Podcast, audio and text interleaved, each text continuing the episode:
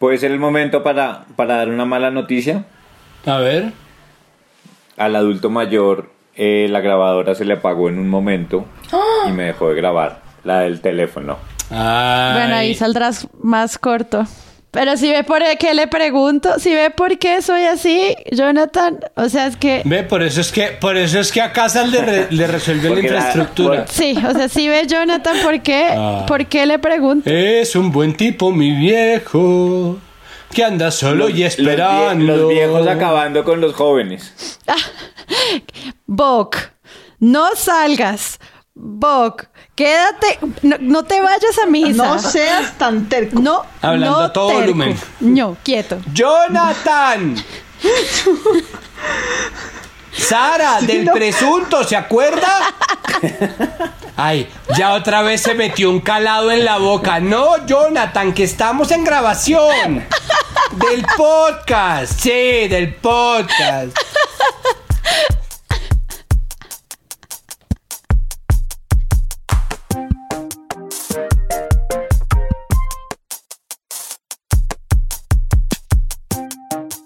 Hola a todos y bienvenidos a un nuevo episodio de Presunto Podcast, episodio número 60. Me gustan esos números redondos porque es fácil luego recordarlos. Hoy seguimos en cuarentena, cada uno desde su casa grabando este episodio. Quiero saludar a Santiago Rivas. ¿Qué hubo, mijo? ¿Cómo le va? Hola, Sara, ¿qué más? En la distancia. María Paula Martínez. Buenas, buenas. Yo quiero que le describas a la gente cómo estás grabando porque me, me encanta la escena. Estoy grabando, no en mi closet, pero casi. Estoy tirada en el piso de mi cuarto, Ajá. usando la única mesa de noche que existe en mi casa, que está a la altura de mi boca con el celular, para Es que sea mi super, mi super trípode muy profesional. Y la grabadora es mi celular Pixel. Y yo tengo en las piernas el computador. Muy no bien. Estoy, no estoy descalza ni de traje como la gente popular, pero No somos esos podcasters todavía, pero ahí vamos. no todavía, pero, pero podría mañana ponerme camisa blanca y blazer negro y estar descalza y meterme en el closet y tomarme una foto. De una, mándela. Jonathan Bock, ¿qué hubo? Hola, buenas noches. Y tenemos nuestra invitada especial, proproductora de Presunto Podcast, Maru Lombardo. ¿Qué? Sara, qué bueno volver a escuchar mi dulce voz. Por Dios, me hacía mucha falta. Porque estar con mis pensamientos todo el día encerrada es, es un temita. Claro, es que hay demasiada gente que está pasando la cuarentena completamente solo en sus apartamentos. Sí, haciendo spinning, Y- en la casa, teniendo 80 videoconferencias por día. O sea, nunca había estado tan reunida con la gente como ahora, ¿eh? En el episodio anterior, María Paula Martínez habló mucho de cómo iban a empezar a surgir estas historias como de la base de la gente que está viviendo la cuarentena. Ella, desde a lo Nostradamus y todas las teorías de conspiración, lo predijo y empezó a ocurrir. Y este episodio entonces va a estar centrado en eso, en cómo los periodistas ya no están cubriendo tanto el poder. Obviamente acaban de ocurrir declaraciones de la alcaldesa y el presidente también tiene declaraciones y sale con su chaqueta que dice su nombre. Y hay muchas cosas para hablar de ese tema, pero este episodio lo vamos a centrar es en estas historias como de las personas que están viviendo la pandemia. Les recuerdo que Presunto Podcast está en todas las redes sociales como arroba Presunto Podcast y que tenemos un Patreon. Patreon es un espacio para apoyar a los creadores de contenido y en esta, digamos, época en la cual está tan incierto todo el tema de las industrias culturales, Patreon es un gran lugar para apoyar a todas las personas que ustedes creen que hacen buenas cosas y que deberían seguirlas haciendo. Entonces los invito a que entren también al Patreon de Presunto y hagan parte de esta comunidad en donde podrán tener otra serie de recompensas bastante interesantes allí. No solamente escuchar estos episodios, sino también hablar con nosotros, encontrar detrás de cámaras y ver algunos otros tipos de recompensas. Y por último, quería simplemente recordarles que nos dimos cuenta que la mejor manera de crecer es que ustedes nos recomienden con sus amigos. Entonces los invito a que en estas épocas de estar en casa le recomienden a alguien escuchar Presunto Podcast y que nos cuenten en sus redes sociales cuál es ese episodio que escogen para compartir. Así nosotros también sabemos cuáles son sus episodios favoritos. Y no siendo más que comience el episodio.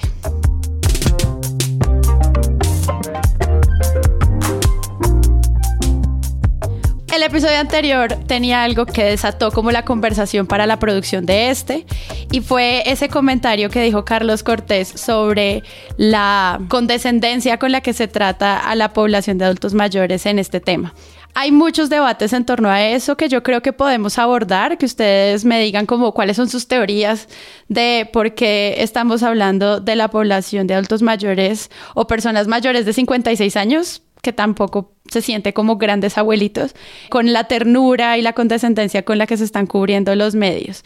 Ya decía como The New York Times que en medio de la incertidumbre que vivimos hay un hecho incontrovertible y es que las personas mayores tienen el mayor índice de muertes, pero digamos que más allá de tener este dato y del cuidado que se debe tener, ¿cómo ven ustedes este cubrimiento?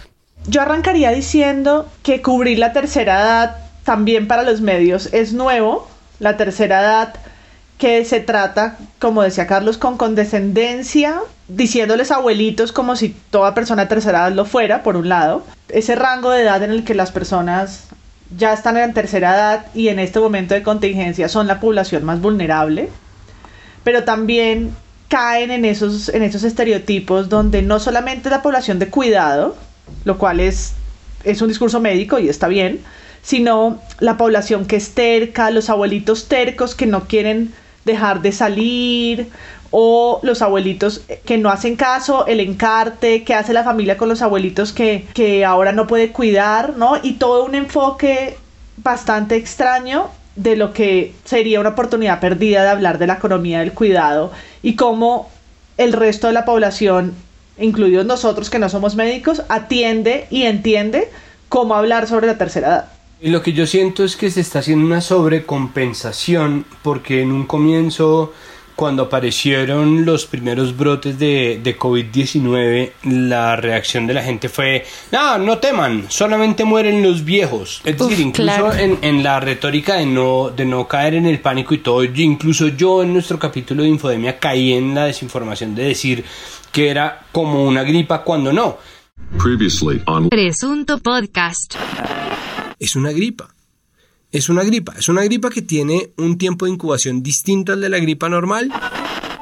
Durante ese tiempo también existía esa, esa retórica de no, no, no, pero si solamente se mueren los viejos, no, esa retórica horrible de, de no, pero si solamente se muere el 2%, y es como de puta, el 2% es un montón de gente, con que se muera uno solo ya tendríamos un problema, atendámoslo. Creo que como respuesta a eso lo que se hace es como, no, no, no, un momentico, no, tenemos que, que apelar a la empatía de la gente Mm, pero la empatía de la gente es muy distinta cuando se trata de personas que están en capacidad de consumo y cuando se trata de gente que no está en capacidad de consumo. Se piensa o se presupone que un anciano es una persona que ya salió de la población económicamente activa y dentro de eso hay muchas otras cosas, ¿no? Porque aparece lo que estaba enunciando María Paula de, de este, yo no sé si es un doctor o es un psicólogo en Teleantioquia diciendo, hay que pensar que ya es como un niño, es como un niño, ¿no? El, el viejito es como un niño. a la mayoría.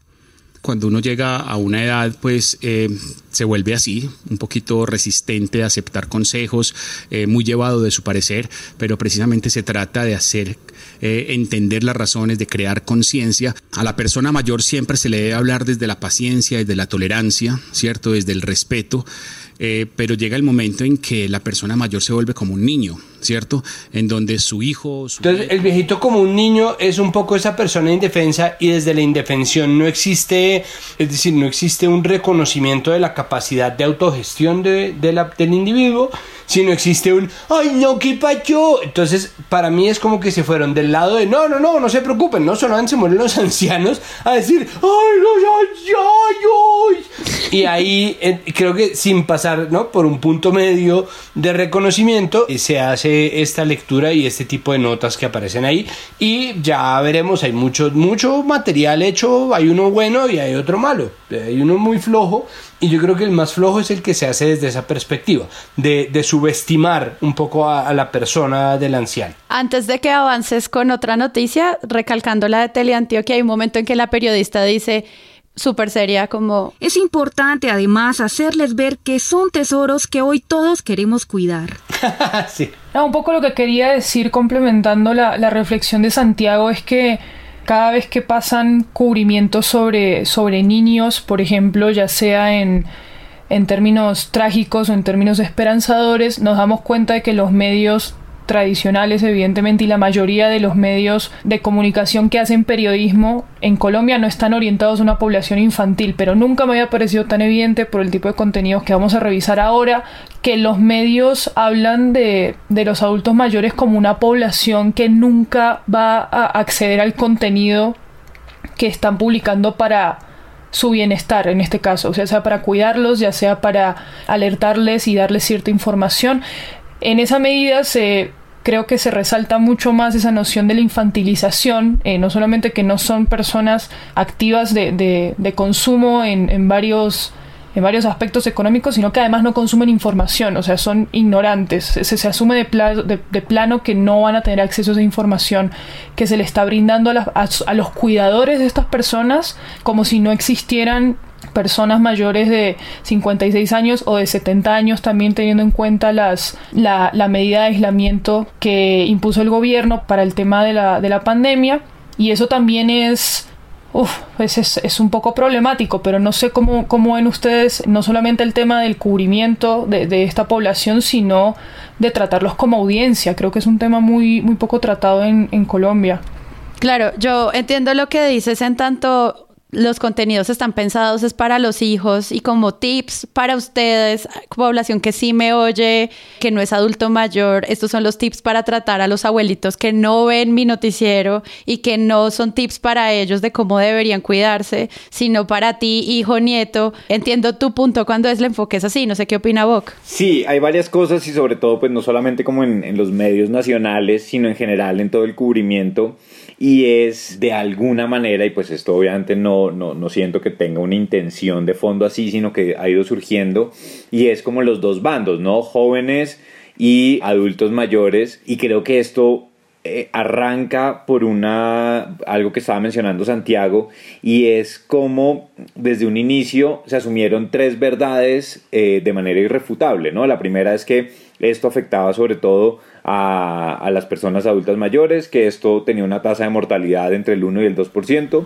y que esto no pegaba en climas calientes. sí. Y creo que a partir de un poco de cómo se ha venido desarrollando, pues estas verdades han ido cayendo y, y, y lo que a mí me parece que ahí falta es que no ha habido un análisis más detallado de esos datos y de esas cifras que están dando las estadísticas y que están dando los infectados, las personas que han fallecido, sí, como para poder desmitificar los lugares donde el contagio ha sido muy alto. Entonces esto como para decir un poco de, de dónde vienen estas verdades y por qué de repente nos enfrentamos a un cubrimiento frente a adultos mayores y a jóvenes, ¿no? Que en algunos casos es como, pues en Italia resulta que los jóvenes y los adultos mayores están muy cercanos y por eso la tasa tan alta de, mortalidad, una serie de explicaciones o de, narrativas también que muestran esos dos sectores de la población como tan eh, enfrentados en algunos casos que, a veces me, me, ha sorprendido un poco como de,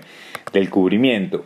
Y pues de acuerdo con, con, con Maru también y, y, pues con lo que estábamos diciendo, y yo creo que no solamente es un ejercicio donde se subestima o donde se utiliza un lenguaje muchas veces que no es eh, el adecuado, sino creo que a veces es una invitación para el amarillismo también, ¿sí? Porque creo que ahí se empieza a caer en, en, en lugares comunes o en algunos casos también, si el medio tiene una línea que pueda ser un poco más sensacionalista, pues es más fácil señalar el viejito muere porque X cosa, ¿no? Eh, creo que ahí es más fácil ser poco prudente y pues caer en muchos errores que finalmente si lo vemos en el día a día y en toda la prensa, pues termina siendo un asunto bastante delicado. Esto también siento que es un tema que, por ejemplo, lo trataron los alcaldes y gobernadores cuando lanzaron primero la cuarentena, en donde ellos decían como esto lo hacemos para proteger a nuestros abuelitos. Hay una campaña de Canal Capital donde es como porque te amamos, porque te queremos, por, por eso quédate en casa. Quedaste, por la determinación con la que creciste, por la ternura con la que alcahueteaste, por los mimos de la infancia, por aprender a ser padre y luego a ser abuelo. Hoy yo te cuido y te pido que nunca dejes de cuidarme. Como que siento que es una herramienta que puede funcionar en términos de apelar como a la empatía y a la ternura para que la gente se concientice de quedarse en casa, pero no sé eso qué tanto realmente termina es más bien afectando como a esta población no tratada en los medios. Yo quiero añadir que hay, hay medios que trabajan con tercera edad, es muy escaso, pero quiero aprovechar también el espacio para resaltar los que lo hacen. Hay, un, hay una franja que se llama Aqua Mayor en televisión argentina, que es televisión dedicada a la tercera edad positiva e inclusiva. Okay. Yo no he visto muchos programas, los conozco por algunos festivales en los que eh, han asistido y han ganado premios, pero he visto los trailers y las promos que hacen sobre el contenido y es sexualidad en tercera edad, vivienda, gestión económica, alimentación, todo pensado para una franja que por supuesto consume televisión, pero que también consume cultura y digamos partiendo de esa idea que no es tan occidental de la sabiduría de la tercera edad, ¿no? Como de la experiencia y del goce de la experiencia que en Oriente es más evidente, ¿no? La tercera edad es mucho más respetada como sabia, mientras que en Occidente es una mirada un poco más infantil, como ya lo remarcaron algunos de ustedes. Entonces quería nombrar a Aqua Mayor porque creo que eh, es el momento para decirles a ellos, ese de nombrarlos por el trabajo que han hecho. Hay un tema y es, por ejemplo, no sé si pudieron ver el video de La Puya, en donde quien presenta el video es doña anciana de Crepita. Pero sí hay que mirar esta cifra con lupa, porque la mayoría de personas afectadas por este virus son ancianos decrépitos como yo. Aquí les traigo estos tips para que sepan qué tienen que hacer para cuidarnos a nosotros los viejos, los sardinos. El primero, mejor de lejitos. Ya sabemos que nos aman, pero es mejor dejar los besitos y los abrazos para después. Segundo. ¿Cómo ven esta estrategia y cómo perciben el hecho de pues de ponerla a ella como presentadora? ¿Creen que funciona? ¿Es llamativo? ¿Cómo, cómo lo ven? Yo creo que hay, hay, un acierto grande en la medida en que se evita el drama. Creo que la, la, campaña de Canal Capital posiblemente sea empática y tal vez sea efectiva, seguramente va a ser efectiva, pero es una campaña que apela demasiado a, a, la potencial tragedia, ¿no? Como el viejo en blanco y negro y esta música así sensible, ¿no? eh, eh, existe un contenido como la entrevista que le hace Vicky Dávila a una señora de 87 años en España, ¿no? Y en donde hay una cosa como, hay como hablando como con la tía chévere que no es, no es una cosa deleznable, no es terrible, pero, pero es un contenido más bien flojo, no, no, no pasa mucho. Está Jairo diciéndole como, eh, se ve muy hermosa, mi señora. Es como, ah, Aurora. No. Cuéntenos, ¿qué hace Mire. usted, qué hace usted mientras está en casa? ¿A qué se dedica? ¿Qué hace? Bueno, pues yo hago las comidas, eh, coso también, eh, me arreglo, bailamos, hacemos gimnasia, vemos la televisión, veo mucho la televisión, escucho la radio, a mí me gusta mucho estar informada. Señora Aurora, precisamente se ve muy bien y muy bella, déjeme decirle. Y nos cuentan y nos llegaron unos videos de que usted en este tiempo hace ejercicio. Cuéntenos de eso. Que cinco minutos de nuestra vida que nadie nos va a devolver. Y el intento de la puya es un poco más interesante porque está efectivamente llamando a una figura de la tercera edad activa en medios y que tiene una conexión con todos los públicos, que si existe una, una conexión por representación, está ahí Doña Anciana eh, para representar efectivamente a los ancianos, pero es, un, eh, pero es un personaje que nosotros, la gente de mi generación y la gente de generaciones posteriores y de generaciones anteriores, reconocemos y decimos, ah, ¿no? Doña Anciana de la tele, y me parece que hay un acierto en tratar de, eh, el tema con, con humor. Y ese humor me parece que pues en gran parte es mérito de Santiago Moura y Martín de Francisco que lograron darle la vuelta a ese personaje que en los 90 era muy peyorativo uh -huh. y que ahora es un, un, poco más, ¿no? Es, es mucho más digno de lo que era antes creo que es un acierto, creo que es de, de, los aciertos verdaderos en términos de información. Hay otro para, hay una nota de Teleantioquia que es también muy bueno, simplemente porque, y vuelvo a mi punto, se aleja del drama, como que no, no, no pone, simplemente relata una historia con sus dificultades y con, con sus problemas, pero sin apelar a, la sensiblería que yo creo que en el largo plazo hace que todo sea muy empalagoso.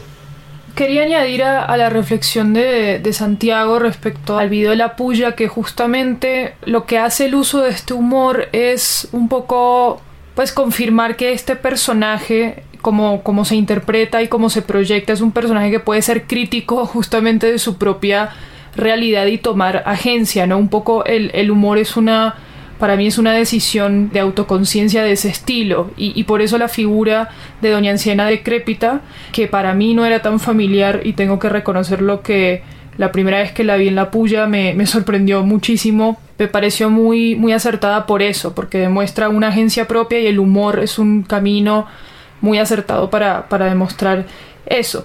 Contrario quizás a otro tipo de, de ejemplos como por ejemplo un video que publicó Noticias Caracol en su YouTube en el que que es muy muy muy extraño en el que una mujer colombiana en España hace como una serie de advertencias a partir de su experiencia en el confinamiento y el video lo titularon citando a la mujer, los niños están matando a los abuelos, ellos tienen defensas y los viejos no.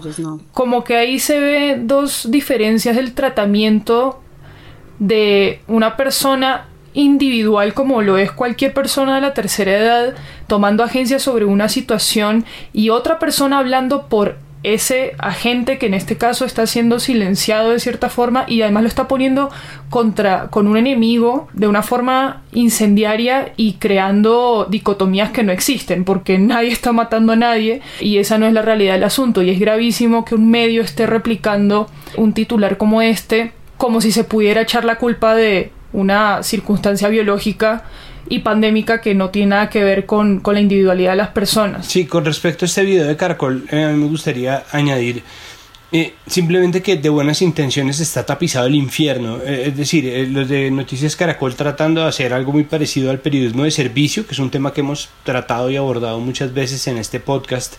Tratando de hacer periodismo de servicio, lo que hacen finalmente es sensacionalismo y sale esta señora hablando y aparte de, la, de, de este antagonismo falso que existe entre los niños y los jóvenes y versus los viejos, empieza esta señora a decir como, bueno, a, a, de mercado, que tengan alimentos, no perecederos, no empieza a hablar para un país que tiene una brecha económica mucho menos marcada, como lo es España, en donde uno dice aprovechen y háganse al mercado y la gente sale y se hace a un mercado en este país se ha comprobado que dice háganse a mercado y la gente se hace a todo el mercado, ¿no? Entonces la gente sale y, y, y, y se apera de todo el papel higiénico, de todo el... Este es el momento en que llevamos ya dos semanas de aislamiento, unos, una de cuarentena obligatoria y no hay alcohol en las droguerías. Entonces, eh, es decir, lo que sale esta señora a decir es una irresponsabilidad pero no es culpa de ella porque ella tiene todas las buenas intenciones del mundo y seguramente el que decidió en Noticias Caracol poner el video de esta señora también tenía todas las buenas intenciones del mundo, pero la verdad es que se necesita de los medios que al menos hagan curaduría, es decir, un, punto como un canal de YouTube no justifica cualquier cosa y ese video es literalmente cualquier cosa para poner en, en contenido y me parece que hace más daño de lo que hace bien coincidió completamente con Santiago y es un buen, buen ejemplo para hablar, yo creo que el detrás de cámaras precisamente de qué está pasando en muchas redacciones, no solamente por ya digamos varios problemas que, de los que hemos hablado ampliamente en muchos capítulos, sino que en este momento las salas de redacciones están más vacías que de costumbre y, y hay menos filtros, menos editores, y se está buscando también como un eh, periodismo rápido y fácil con el menor trabajo posible. Yo creo que ese es un punto que lo iremos notando cada vez más eh, y en ciertos medios con, con mayor claridad también de cómo, cómo se está afectando, pues porque por un lado, por las medidas que, que, están tomando muchos medios de comunicación también para evitar el contagio, pero por otro lado, pues también porque esto evidentemente está ya mostrando el iceberg que se viene de la crisis de, eh, económica de muchos medios de comunicación, que algo tanteamos en el capítulo anterior, pero que creo que, que en las próximas semanas va a ser algo mucho más grave y drástico. Entonces este es un buen ejemplo para mostrar cómo la falta de, de controles, de edición, de personas involucradas en la cadena de producción de la noticia termina mostrando un video tan nefasto como este de Caracol. Bueno, y como para irle dando cierre a esta parte de cómo los medios han cubierto a esta población, no sé si ustedes han visto que hay otro viejito, un banquero, que quisiera aportar a la solución del problema Voy a cambiar todas las veces que dicen empresario, magnate, banquero por abuelito. Entonces, esto dice la W Radio. El pasado 30 de marzo se conoció que el abuelito Luis Carlos Sarmiento Angulo hizo una donación de 80 mil millones de pesos para atender la emergencia por el coronavirus en el país. En entrevista con la W, el abuelito y abuelito y abuelito manifestó que Colombia debería seguir el modelo de Corea del Sur haciendo diagnósticos oportunos. Esta es una noticia sobre esta donación de Luis Carlos Sarmiento Angulo. ¿Y ustedes cómo ven, digamos, ese tipo de no condescendencia que existe con estas personas adultas? O sea, ¿en qué momento hay uno que sí es el tierno y en otro es el dueño del país? Es que exacto, una cosa es ser abuelito el millonario y otra cosa es ser el abuelito terco que quiere ir a misa. ¿No? Y en eso resalto uno de los contenidos que también se buscó para este episodio, que es de Teleantioquia. ¿No? Que viene, yo no voy a imitarlo porque no lo haría tan bien como Santiago, pero son los testimonios de eh, familiares cercanos diciendo es que, mi, es que mi viejo, mi papá o mi abuelo, quien sea, no me hace caso y quiere ir a misa. Es que sigue saliendo al parque porque no entiende. Entonces, uno, claro, estos abuelitos, como decía Mario, sin agencia, eh, no hacen caso, no entienden, o sea, aparte que no escuchan, no son conscientes de su realidad, son la población más vulnerable y son tan tercos o peor que un niño. ¿no? Solamente cuando comparamos con noticias de millonarios, que puede ser Luis Carlos Sarmiento Angulo o tantos otros que viejos llenos de plata que hay, pues cambia porque son la voz en el poder. Claro. ¿No? Y ahí es muy interesante porque se borra el mensaje, el discurso, perdón, moralista y tierno, por supuesto se borra el anulado de abuelito carga o ignorante, ¿no? Pero también se borra el de, no sé, Luis Carlos tiene nietos, no tiene nietos, ¿no? En estas personas del poder, sobre todo hombres además, se les borra sus entornos familiares, que es muy curioso, porque además si fuera mujer dirían como madre, nieta, hermana, hija de no sé quién, ¿no? Pero Luis Carlos Sarmiento lo ponen como este hombre solo, ¿no? Este magnate, la idea del magnate que le borra como cualquier problema. Sí, también fíjense que pasa con una figura mm, eh, también reciente en, la aparición de, la validación del poder como la de Manuel Elkin Patarroyo, ¿no? O sea, a Patarroyo nadie le va a preguntar a estas alturas si está metido en su casa, si su nieto lo está cuidando o si, si está cumpliendo el aislamiento obligatorio, porque se mostró en una posición de, de, poder, si bien no económica, pues que intentó validar al gobierno con respecto a, a, las medidas que estaba tomando frente a la pandemia y ahí en ningún momento hubo ningún discurso en torno a si Patarroyo era un abuelito, no, es una autoridad que está validando al presidente, por favor. Todos los demás o están en sus casas o están haciendo pues la fila para conseguir sus subsidios de adulto mayor. Entonces se, se puede trasladar a figuras de, de poder y eso concuerda también conectando con la idea de, Santiago de que en el momento en el que los en que las personas mayores ya no son agentes de consumo o productores activos como de ese statu quo en la sociedad pues son los abuelitos y los viejitos no pues es que viene exactamente al cuento de de mi papá me mantuvo y ahora que yo lo mantengo, entonces ahora lo puedo tratar como si fuera un niño. Pero yo solamente quisiera aclarar que eh, si tenemos en cuenta todo el escándalo de las coimas de, de Odebrecht, Navelena, la Ruta del Sol, eh, Luis Carlos Sarmiento Angulo es un viejo bien chocho, es un viejo bien cacreco y se le ha pasado mucha cosa, ¿no? Es un viejo bien cachucho. Mi abuelito se le pasaron unas coimas y no quiere entender. Él insiste en que está bien.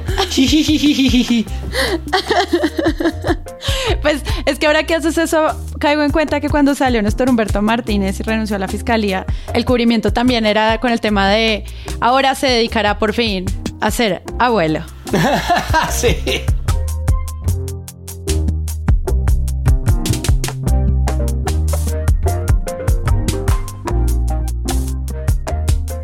Dejando nuestra sección, esperamos que pues todos nos cuidemos entre nosotros, que sí, pues hay unos factores de riesgo a tener en cuenta, pero que pues es momento de que no tratemos esto con condescendencia y que pues aquí lo que queríamos mostrarles es como los dobles estándares en los cuales es ridículo la manera en la cual a veces tratamos unas personas sobre otras.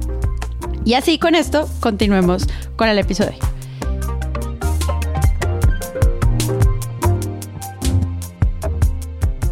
Hay otra población que los medios han estado tratando y es el tema de las mujeres. Digamos, como que el hogar aparece como una figura también narrativa dentro de toda esta historia. Y es entender también que el hogar no siempre es seguro, o sea, también quedarse en la casa. Hay varios artículos que han resaltado el hecho de que la violencia intrafamiliar es algo que ocurre siempre y que en temas, en términos de pandemia, es algo que valdría la pena llamar la atención. Como qué pasa ahora que todos estamos en la casa. Ustedes como ven eso. Pues el asunto con, con la familia se vuelve un tema, un tema difícil de cubrir. Ahí sí porque no puede, es, es decir, es más difícil contar las historias como si se tratara de algo excepcional. Yo no creo mucho en las conspiraciones, yo creo, y esto lo hemos hablado también mil veces en el podcast, yo creo más en la incompetencia, ¿no? que es lo, lo que se conoce como la navaja de Hanlon no achacarle a una conspiración lo que se puede explicar a través de la incompetencia. Y eh, la incompetencia es la gran conspiración del patriarcado, ¿no? Poder sorprenderse y ofenderse cuando nos dicen violadores y maltratadores a los hombres eh, solamente para proceder a demostrar eh, o hacer todo el uso del aparato mediático para demostrar que son casos excepcionales los de maltrato a la mujer. Es mucho más difícil tejer esa historia cuando se dice que en la quietud de las casas, sin ser sin crímenes pasionales entre gigantescas comillas, sin para qué se metió con ese man, las mujeres encerradas con sus esposos, con sus hijos, con sus hermanos, con sus maltratadores hombres, están poniéndose en peligro. Y es una situación horrorosa que es tan cotidiana y que está enmarcada en un contexto tan aparentemente inofensivo que me parece que es mucho más difícil de cubrir, pero se presta un servicio solamente haciendo la enunciación. El documento de France 24 es absolutamente fantástico porque hace la enunciación, hace la enunciación de todas las maneras a través de las cuales una mujer o las mujeres de Latinoamérica se ponen en peligro en medio de la pandemia o cómo, eh, la pandemia del COVID-19 pone en peligro más a las mujeres que a los hombres y esa desventaja, solamente poner de manifiesto esa desventaja creo que es un servicio que se le presta a la comunidad siempre y cuando se trate de nuevo sin drama, como lo hace específicamente este artículo de France 24. Yo creo que hay dos cosas en lo que tú enunciabas, Sara, y uno es que el tema de la violencia doméstica por supuesto, se vuelve agenda en la medida en que las mujeres están en sus casas encerradas con sus agresores. Y creo que además no es algo que solo se agrave en América Latina. Puede que la estadística nos diga que aquí es peor, pero me atrevería a decir que es una tendencia mundial que la mayoría de violencia viene normalmente de la pareja o de la persona con quien conviven con quienes conviven las mujeres y que muchos casos de abuso sexual infantil también sabemos que vienen de los círculos familiares. Entonces, creo que ahí hay que anotar también desde el lado no solo mediático, sino político, quiénes son los gobernantes que han tendido apuestas y alternativas para esto. Sí, fue una de las primeras cosas que mencionó Claudia López cuando el simulacro. Una cosa desafortunada que no tenemos evidencia de que esté pasando por ahora, pero va a ir pasando por los estudios que tenemos en otras circunstancias, es que el aislamiento en casa y el mayor, la mayor estancia en casa va a generar mayor violencia intrafamiliar y tenemos que atenderla. No podemos dejar a las mujeres en casa y además expuestas a más violencia sin tener capacidad de respuesta a esa desafortunada circunstancia. Para eso, ¿qué es lo más importante? Tener capacidad de respuesta adecuada en la línea púrpura, que es a la, que llaman las mujeres cuando tienen circunstancias de maltrato o de violencia. Y puso un ejemplo que es muy disidente y es el día, de la, el día de la Madre, que es un día en el que la gente se en cuarentena con su familia a celebrar en sus casas, es uno de los días más violentos y es verdad, estadísticamente es verdad. Si vamos a extender el Día de la Madre por dos semanas, qué va a pasar con quienes estén adentro conviviendo con su agresor. Entonces creo que ahí hay un tema de violencia y cosa que ya hemos tratado también en el podcast y es cómo se cubre violencia de género en los círculos familiares. Y la otra que tú mencionabas que es economía del cuidado, donde yo sí creo que rajados todos los medios, porque economía del cuidado es uno de los discursos del feminismo, es la economía del cuidado hacia adentro del hogar y cómo hablamos de las tareas no remuneradas y de lo que la mujer cuida y cómo lo ha hecho y qué brechas de desigualdad hay adentro, pero cómo ese discurso es el que debería ahora evitar el espacio, digamos, colectivo de comunidad que estamos viviendo, porque estamos viviendo en el cuidado, o sea, estamos bajo la idea de cómo nos cuidamos colectivamente, cómo mis derechos individuales afectan o no los derechos de los demás, ¿no? Y eso es el discurso de la economía del cuidado, pero eso es un tema que los medios jamás han sabido cubrir, porque lo que hacen es, ¿no? ¿Quién lava los platos en su casa? Esa es, esa es el, la nota de color que sacan. ¿No? Ahora en esta, en esta pandemia el hombre aprendió a hacer arroz. Y es como, no me jodas, ¿no? Eh, ese no es el enfoque con el que deberían estar tratando una tendencia tan interesante como es cómo hablamos de cuidado colectivo.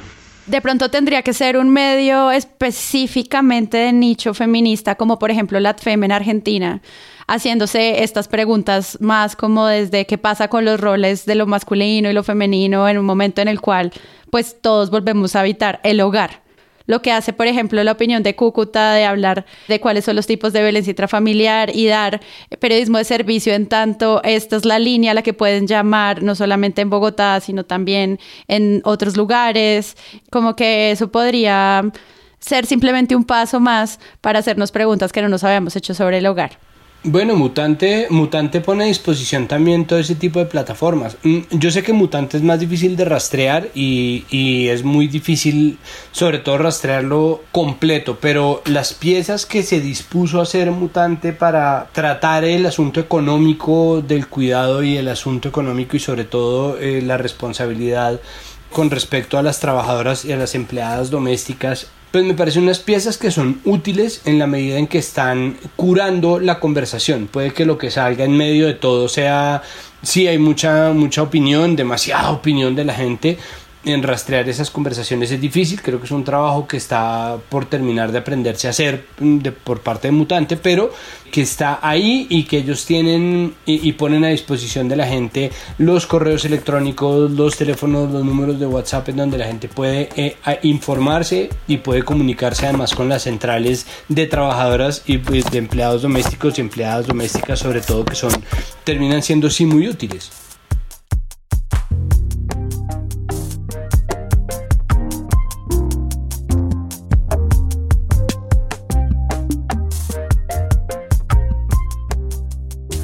Otra población vulnerable que encontramos en los medios. Ya hemos hablado de periodismo económico, hay, un, hay como un cubrimiento especial a cómo emprender desde casa. No sé ustedes cómo lo vieron ahora que están haciendo un millón de llamadas, videollamadas y trabajo desde la casa. Como el emprendimiento digital es una alternativa ante el confinamiento, qué está pasando con las industrias culturales. Es que, de nuevo, de buenas intenciones está tapizado el infierno. En, el primer momento, quienes no respetaban la cuarentena eran parias sociales, pero entonces aparece la gente que sale a llamar al sentido común y dice, pero hay gente que no puede respetar la cuarentena porque se está viviendo el diario.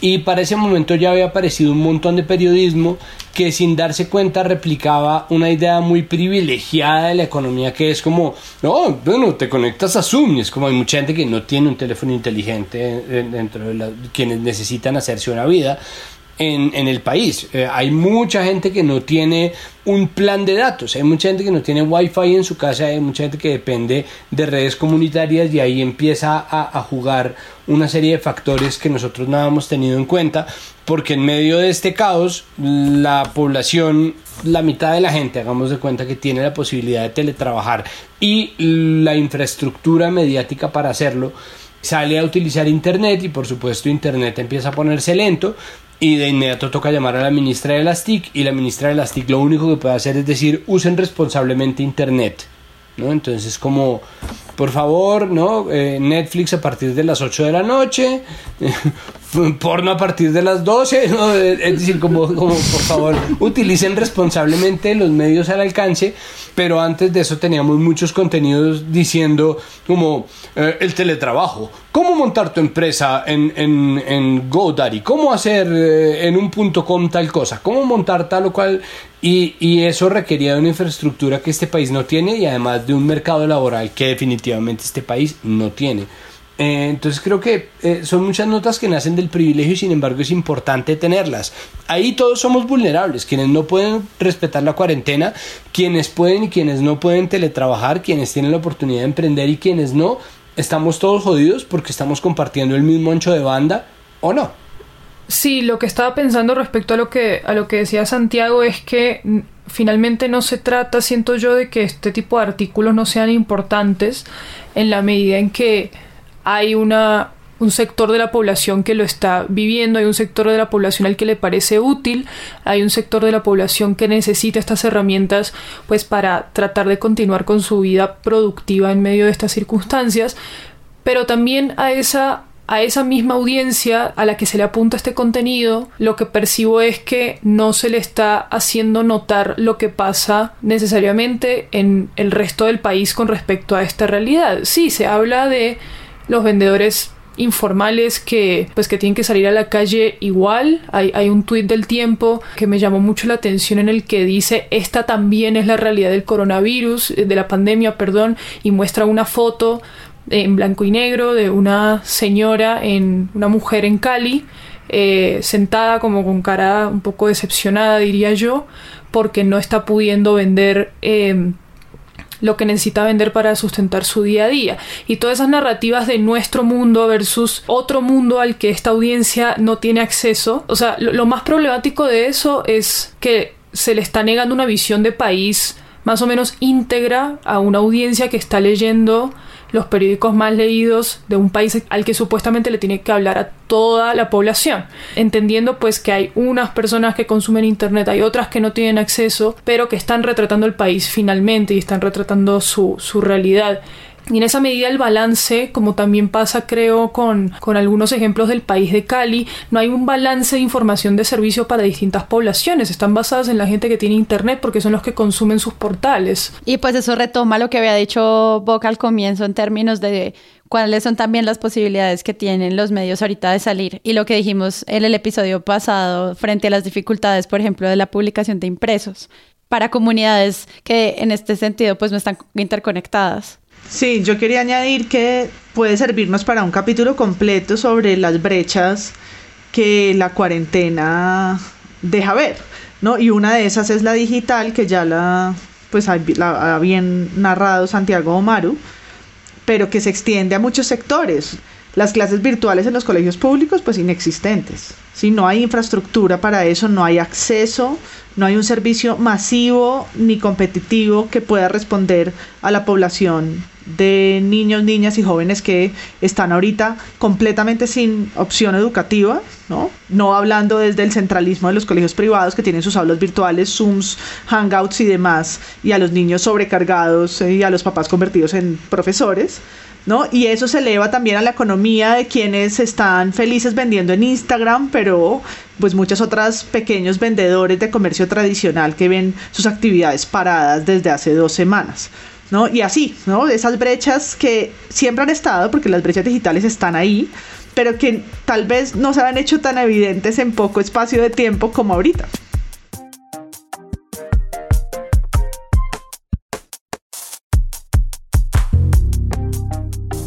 Bueno, este fue nuestro episodio sobre, no sé, ¿qué fue esto? Como poblaciones vulnerables, la base, la historia, lo que estamos viviendo desde la cotidianidad, las familias que están enfrentándose en su economía y en la salud, la pandemia, los periodistas, los retos que tenemos como industria cultural, ustedes mismos oyentes. Creo que esto sigue avanzando y nosotros vamos a seguirle el camino a todo lo que está ocurriendo. No sabemos qué va a pasar tampoco con el cubrimiento de la declaración de la cuarentena por más tiempo. Esas son cosas que obviamente vamos a seguir.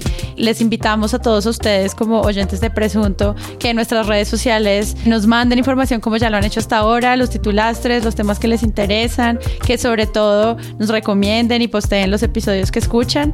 Y quiero entonces darle las gracias a todo este equipo que se conectó hoy desde su casa a grabar este episodio. Este es un podcast que se produce gracias a Loro Podcast, que es una alianza de Maru Lombardo y Rodrigo Rodríguez de preproducción y postproducción de audio. Yo soy Sara Trejos. Gracias, Santiago. Con mucho gusto. Gracias, María Paula. Chao, Sara. Gracias a ti por este capítulo sobre sabias, viejas, mañas tercas del periodismo. Gracias, Jonathan. Jonathan, qué gracias. Gracias, Sara. ¿Por qué te ríes? Porque, porque esa. Porque no sé si está grabando. Es que no me consta. Gracias a todos ustedes, bullying. Gracias. y Maru. Gracias, Sara. Nos escuchamos pronto. Me encanta, me encanta que esta crisis nos tiene como una de esas familias que nunca se ve. Es que este me acuerda, me acuerda esos capítulos como de drama, de drama gringo, en donde pasa algo muy grave, pero toda la familia entonces se ve como resguardada, como está pasando ahorita, ¿no? La gente metida en su casa y siempre está la mamá diciendo como, bueno, al menos ahora estamos todos juntos, ¿no? Es como, bueno, al menos ahora está el presunto en pleno. Ahora nos toca sacar gente, no, no llamarla. Ay, bueno, síganos en las redes sociales arroba presunto podcast y en Patreon. Nos vemos el próximo jueves. Chao.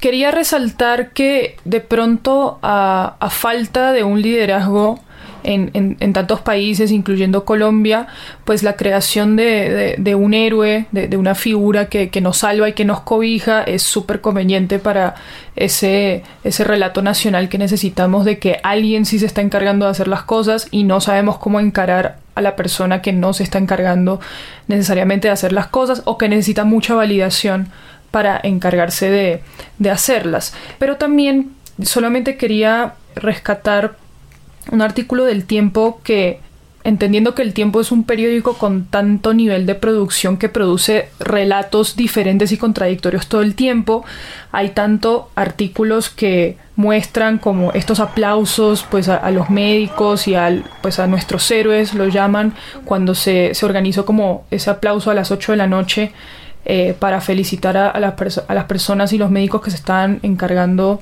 trabajar durante, durante la pandemia, pero también hay otro artículo que se titula La dura realidad de los médicos colombianos frente a la pandemia, que termina con una frase que me parece que es lo que resume la situación en la que en la que se está cubriendo tanto el trabajo médico como, el como la, las personas vulnerables que se encuentran eh, encerradas en escenarios que les puede hacer daño, como las mujeres que pueden ser víctimas de violencia intrafamiliar.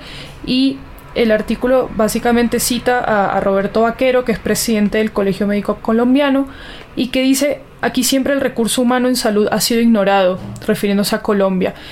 Entonces, esto, este tipo de reflexiones también dejan, dejan pensando sobre, bueno, después de esta circunstancia extraordinaria en la que estamos, le vamos a seguir prestando atención al sistema de salud, no se lo vamos a seguir prestando atención, nos vamos a preocupar por cuál es el estado de los médicos que técnicamente todo el tiempo están cuidándonos y resguardándonos de todo lo que está, nos está pasando todo el tiempo, o vamos a dejar que se martiricen, que se vuelvan los héroes de una historia, de un capítulo que vamos a dejar pasar, más allá de que estemos convencidos de que la pandemia puede generar cambios grandes, no sabemos cuáles son esos cambios realmente todavía, y así con todos los relatos también que tienen que ver con poblaciones vulnerables, con las mujeres que se encuentran en, en, sus casas en este momento y personas de, que se identifican con cualquier tipo de, género que pueden estar siendo víctimas de violencia, ¿se les va a seguir prestando atención una vez esto termine o va a ser un tema que va a tener que seguir